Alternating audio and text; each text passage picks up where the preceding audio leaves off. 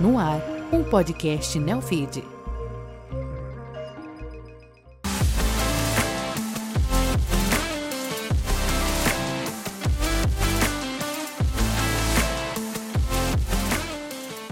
Você está ouvindo Vida de Startup, uma produção original Neofeed.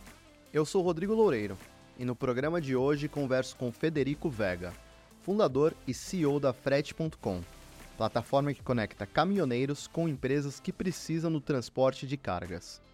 Em pouco mais de uma década de operação, a companhia já levantou mais de 2 bilhões de reais em investimentos. Mas para conseguir os primeiros cheques, Vega enfrentou dificuldades para convencer as gestoras de venture capital que seu negócio valia o aporte. Até mesmo o idioma foi um obstáculo para o empreendedor. Federico, tudo bem? Tudo bem, muito obrigado pelo convite, Rodrigo. Eu que te agradeço. O Federico vai contar um pouco de como que a companhia chegou a valer mais de 5 bilhões de reais e conseguiu levantar mais de 2 bilhões de reais junto a investidores privados. Se você quiser assistir esse episódio na íntegra ou os cortes, quiser assistir os outros programas aqui do Neofeed, você pode acessar o nosso site neofeed.com.br ou as nossas redes sociais. Federico, Fred.com, uma empresa hoje extremamente consolidada, mas já enfrentou, já enfrentaram alguns perrengues, perdão. Mas eu queria entender como que vocês operam na prática, né? De repente nosso espectador não sabe, mas queria que você me explicasse um pouquinho antes da gente contar esses perrengues todos. Uhum. Então, a gente conecta, a gente oferece um aplicativo para os caminhoneiros. É, os caminhoneiros têm um aplicativo onde conseguem encontrar cargas. São esses caminhoneiros grandes que você que quando você vai na, na estrada indo de uma cidade para outra, caminhão bem grande. Então, o caminhoneiro pode encontrar um exemplo, uma carga para ir até o Rio de Janeiro e voltar também. Então, encontra a viagem de ida, a viagem de volta.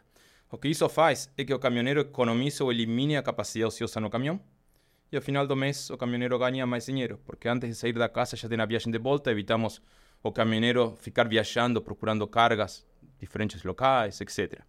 E essa carga vem das empresas, empresas grandes, pequenas, médias, que publicam cargas para encontrar esses caminhoneiros. Final de contas, temos caminhoneiros que ganham mais dinheiro no final do mês, temos empresas que economizam dinheiro quem publica a carga porque está usando a, a capacidade ociosa de um caminhão e tem um impacto no, na, emissão de, de, emissão de carbono e também você evita caminhoneiros vazios viajando pelas estradas que viajam muito rápido. Para vocês tirarem essa ideia do papel, né, esse match entre um caminhoneiro e a empresa que precisa do transporte, vocês passaram alguns desafios, né? A, a captação no early stage era muito difícil. Como que você superou isso? Qual foi o grande problema naquela época? Então, a gente passou muitos desafios, inúmeros. Eh, a captação foi um dos mais duros, eu falaria. Eh, e eu gostaria de ter aprendido isto antes. Mas assim, a gente começou, a gente tive esta ideia, de, eu aprendi desta ideia viajando de bicicleta, de fato, tendo exposição nos, ao, aos caminhoneiros nos postos Aí Quando... você estava viajando da onde para onde? Eu saí da Argentina, comecei a viajar. Então comecei a descobrir a... Eu, pelo sotaque, obviamente, eu sou argentina. é, eu comecei a viajar em bicicleta na Argentina, desde que era pequeno. E aí fui conhecendo como funcionava o mercado de, de, de, de, caminhões, porque quando você está andando de bicicleta, você para nos postos onde o caminhoneiro sempre te ajuda, e você tem uma boa infraestrutura para passar a noite, etc. E no Brasil era a mesma coisa. É, Aí eu comecei a, a, descobrir que tudo caminhoneiro reclamava da mesma coisa e tudo dono da carga, que está lá nos, o dono da carga vai no posto de caminhoneiros a encontrar o caminhoneiro, assim funcionava o mercado. Tudo caminhoneiro falava, olha, eu ganho pouco dinheiro e além disso o dono da carga não me paga. E o dono acaba em tudo posto de gasolina falava o mesmo. É o contrário, o caminhoneiro é muito caro e além de ser caro rouba a carga. Então olha por que o dono da carga falava, nossa, é muito caro e o outro cara falava, não, não é caro, ao contrário, eu ganho muito pouco? É que o caminhoneiro ficava ocioso 40 a 60% do tempo. Ficavam no posto de gasolina procurando cargas ou voltando para a casa vazio. E era muito perigoso, muito, tinha muita fraude porque o mercado estava muito offline. Então a gente que falou, bom, obviamente estudou mercado e falei, esta é uma ideia gigantesca. E eu escutava o George Paulo Lehmann, que sempre falava pensar grande, pegar, pensar pequeno, e esse era um problema tanto na Argentina como no Brasil. Argentina, Brasil e outros mercados. Só que o Brasil é 70, 75% da Latinoamérica. Uhum.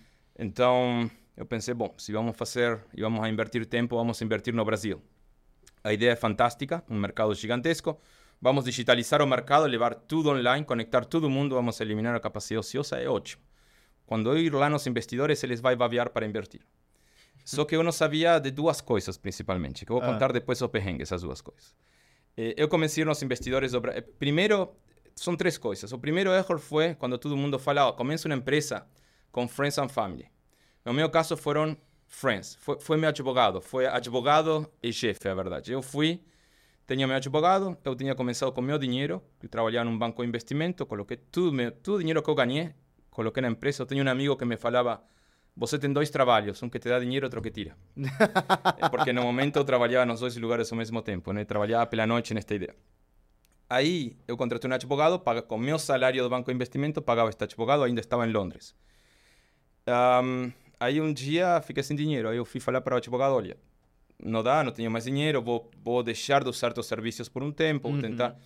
Aí o cara falou assim, olha, eu sou angel investor, então eu posso invertir, mas eu tenho uma, eu já tinha pedido demissão do banco nesse momento. Eu tenho uma condição, se é verdade que você trabalhou no banco e era bom, etc., quanto você fala, então vai falar para teu chefe invertir. Justo, né? Aí eu, nossa, pedi demissão, falei para o cara que ia embora, o cara ficou chateado comigo, agora vou voltar lá de joelhos, pedir dinheiro para ele. Mas eu fui, várias vezes. Na cara de pau, na cara e coragem. É, eu estava aqui no Brasil, tive que voltar lá, tomei uma passagem para Londres, fui lá, tive que até suplicar para ele, porque este advogado me falava, olha, eu vou invertir e meu irmão também vai invertir, mas a condição é que teu chefe ou alguém do banco de investimento invierta. Eu quero uma estampa de Se o qualidade. chefe não investir, não ia ter investimento de ninguém. É, ele não queria uma carta de referência, ele queria o cheque do chefe. E aí o, o chefe invertiu, chama-se Dimitris Raptis, ele é grego. Ele invertiu, mas ele não era investidor profissional, então ele fez meio como para ajudar e também para que eu não, não, não, não fique mais aí manda, eh, ligando para ele. e ele... Mas você ligava muito, você ficava enchendo É, eu, eu paciência fiquei dele. enchendo o saco dele repetidas vezes. E ele falou assim, olha, mas eu, ele ofereceu por um amigo dele que tinha dinheiro, então o melhor amigo dele também invertiu, o Costas. Eh, e ele invertiu também, então eu acabei com um cheque que era do meu advogado eh, e destes dois caras, que era meu chefe e o amigo dele. Mas ele também deu uma condição, ele falou, você tem que, você tem um apartamento, que ele já tinha falado aí nas conversas, eu quero que você coloque o dobro que eu vou colocar. Então, se eu colocar X, você também, você faz um match do que eu vou invertir. Aí vai acabou. o risco É, eu junto tive que comigo. colocar meu apartamento, tudo. E aí a gente começou, eram pouco, dos, era 180 mil dólares, uma coisa assim. Não sei quanto daria nesse momento em reais. E a gente começou a operar, mas história longa, curta, o dinheiro acabou. Eu tentei, quando eu fui, eu achava, investidor vai se babiar quando eu ir com, porque o Jorge Paulo, eu escutei que fala que se você tem uma ideia muito grande, muito legal. O que eu esqueci é que se o mercado que você vai atacar, o problema que você quer resolver é muito grande, você precisa de muito dinheiro. Então você precisa de venture capital. E o que eu esqueci foi olhar como venture capital funcionava. E aprendi na raça, tipo, pedindo dinheiro. No Brasil tinha seis, sete investidores de verdade que eram ativos invirtiendo e todos eles passavam e não me falavam por quê. Então, Que ano que era isso? Dois, maio de 2013. Eh, maio de 2013 eu comecei proativamente a procurar investimento. 30 de maio de 2013, sendo mais específico, porque é o dia que eu vim para o Brasil. Ah, que eu me, me mudei definitivamente. Antes, a, a ideia qual era? Antes de começar a abrir para buscar capital, eu não posso ir e voltar da Argentina. Eu tenho que vir e ficar aqui. Ah, tenho que mostrar que estou full time aqui no Brasil, só fazendo isto. E o investidor mm, pedia mais números. E assim passou um ano e meio, acabou todo o dinheiro que eu tinha. Aí quando basicamente investidor do Brasil acho que me colocou na no spam deles, de tanto que, porque não tinha muito, tinha seis, sete investidores, você vai nesse, não tem muito mais o que fazer. Aí ir nos americanos. E fiquei lá mais de um ano e meio pedindo dinheiro para americano, que o americano falou, um, um dos caras foi um pouco mais direto. E isto um pouco do que ele falou, um pouco também, eu devo ter feito umas 300 reuniões, fácil, entre Brasil e Estados Unidos, pedindo dinheiro. E todos eles me rejeitaram. E aí o que, eu, que você ouvia dos investidores, tanto dos brasileiros quanto dos americanos? Então, eles nunca te dão a... eh, a maioria te fala, "Oh, precisamos ver um pouco mais de crescimento, ainda está muito, muito cedo e blá blá blá, mas quando você tenta ler entre linhas, e depois de ter feito mais de 300 reuniões, e para mim este é o advice que eu daria para uma pessoa que está começando era... Eles falaram duas coisas, principalmente. Em, uma foi Olha, a gente gosta de tomar, quando a gente invierte em outro país, gosta de tomar market risk, não business model risk. Não tomamos o risco do modelo de negócio. O que significa? Vamos assumir que a Uber está só nos Estados Unidos e você quer replicar a Uber no Brasil. Ótimo, é um mercado que eu já entendo, funciona o modelo de negócio inovador, funciona nos Estados Unidos. Então eu vou me limitar a analisar Brasil, se tem uma estrutura similar aos Estados Unidos, e vou tomar risco Brasil. Mas não vou tomar o risco do modelo de negócio. Então vou olhar CEO está certo para executar, o modelo de negócio funciona porque já foi provado em algum outro lugar, agora vamos analisar o Brasil. E pronto. E aí é fácil levantar dinheiro. Mas a gente não tinha isso, a gente estava inovando por primeira vez e aí eles tentavam pegar um, um equivalente nos Estados Unidos ou na Europa que não era tão assim. Eh, então não tinha um match, não, não tinha um modelo de negócio provado. Isso foi, acho que. Foi o primeiro. E o segundo ponto que eles falavam que esse foi um pouco mais eh, direto, eles me falaram mesmo isso. Uhum. Mas o segundo ponto que eu peguei entre linhas era, bom, olha, eh, o Brasil é um país muito extremadamente complexo e logística é um mercado extremamente complexo. O legal é que é um mercado muito grande. Quem vai invertir nesse negócio não é um venture capital, vai invertir numa empresa que já conhece muito bem como funciona, provavelmente um player, um insider, Aham. e essa empresa vai invertir eh, porque entende o mercado, mas vai invertir eh, em uma pessoa que tem que ter as duas qualidades. Primeiro tem que ser brasileiro, porque o Brasil é um mercado muito complexo, então tem que ser um brasileiro ou alguém que mora no Brasil e já entende como funciona essa complexidade. E segundo, tem que ser alguém que conhece este mercado tão complexo que é o mercado de logística, tem que ter muita experiência em logística. E você tem tudo a perder, porque primeiro não fala, não era brasileiro, segundo, eu não tenho ideia de como funcionava o mercado de logística, minha, minha exposição ao mercado de logística era viajar em bicicleta e tomar um café com caminhoneiro. E eu era argentino, num mercado que é bastante nacionalista, era já 2014 começava a Copa do Mundo, que foi lá eu posso contar outras histórias. Eu falava que era uruguaio na Copa do Mundo. e, e um dia eu tomei um táxi e o taxista me falou: Onde você? Eu falei: Do Uruguai. E o cara fala: Ah, eu morei 10 anos no Uruguai. De que área você? Nu- nunca tinha visitado o Uruguai na minha vida. mas, mas era tão ruim assim, tipo argentino, Copa do Mundo, no Brasil, mercado de caminhões, que é um mercado Não muito... ia pegar muito bem, né? Ia ficar meio chato. Era um pouco mais, assim, não era impossível, obviamente, porque deu certo. Eh, e não era tão assim, acho que era um preconceito, mas era um pouco mais difícil, sim. E até hoje eu eu não falo bem português, então eu nunca estudei português. Entendi. Bom, vocês, você com aquela dificuldade para conseguir esse capital, né, para conseguir trazer investidores para o negócio, mas ao mesmo tempo você já começava a observar outras empresas ali que tentavam resolver problemas de logística, né, se comunicar com esses transportadores de carga, já conseguirem atrair alguns investidores. Como que você lidou com essa pressão de que, putz, não estou conseguindo levantar capital, mas o meu rival, o meu concorrente direto, já conseguiu o dinheiro que eles precisam para crescer? Então vamos lá, são duas perguntas. A primeira é como lidei. Eh, eu, eu acho que foi assim, o pior erro que eu cometi foi... eh, Sempre falam, nunca contrata alguém que você não desligaria. Ou seja, nunca contrata um amigo, nunca contrata um familiar. Porque desligar um familiar, um amigo, quando você desliga também você perde o familiar ou perque- vai perder o amigo. Altas probabilidades. O que nunca me falaram, esse, esse conselho já tinham me dado, que nunca me falaram é nunca pega dinheiro de família ou amigos. Eu peguei de meu advogado e meu ex-chefe, que depois fiquei amigo, mas eu tinha muita vergonha de voltar para eles e falar assim, eu perdi teu dinheiro. Porque eles não eram investidores, eles fizeram isto pela amistade, eles não fizeram... O advogado mais ou menos, mas os caras com os que eu trabalhava, eles invirtieron para me ajudar, não para fazer dinheiro. Então, perder o dinheiro era impensável. E segundo, porque eu achava que tínhamos uma oportunidade muito grande. Só que foi profecia autocumplida, o que os investidores falavam de, olha, um mercado tão complexo e uma indústria tão complexa dentro de um mercado tão complexo, está reservada para alguém que tem muita experiência no mercado e que vende esse mercado. Então aí tivemos, um concorrente levantou, acho que eram 30 milhões de reais naquele momento, que era muito dinheiro quando você não tem nada de dinheiro. E este concorrente tinha tipo 35 anos de experiência no mercado, hiper mega bem conectado, presidente de várias associações, etc. Isso foi difícil, mas eu estava, concorrente cheio de dinheiro, eu tipo tinha um escritório, alugamos uma casa e eu trabalhava, depois dormia no carro, na garagem, deixava o carro e muitas vezes a última era isso ou em casa de amigos, porque não tinha salário no, no último momento. Mas o que aconteceu aí? Quando o concorrente estava sentado aqui em São Paulo, em algum escritório, o concorrente que faz? quando tem experiência. E isso acho que os investidores não tenham se dado conta. Quando você tem muita experiência, e, e, por causa disto, até hoje eu não contrato, a maioria das vezes eu prefiro pessoas que não têm experiência em transportes do que têm experiência. Parece. não tem muita lógica. Contraditório. Contraditório. Né? Mas por quê? O, o, este cara, um cara muito bom, muito experiente, etc., vamos assumir, pega o dinheiro e vamos assumir, ó, 50% do dinheiro vai para engenheiros. Engenheiros, eu quero fazer um, dois, três, quatro, cinco. Me crio uma plataforma assim, eu tenho experiência, eu sei como funciona, faz isto. E a outra parte do dinheiro vai ser para, uma vez que a plataforma está construída, vou invertir em marketing e vou trazer todos os usuários e isto vai explodir. No nosso caso, não tínhamos esse luxo.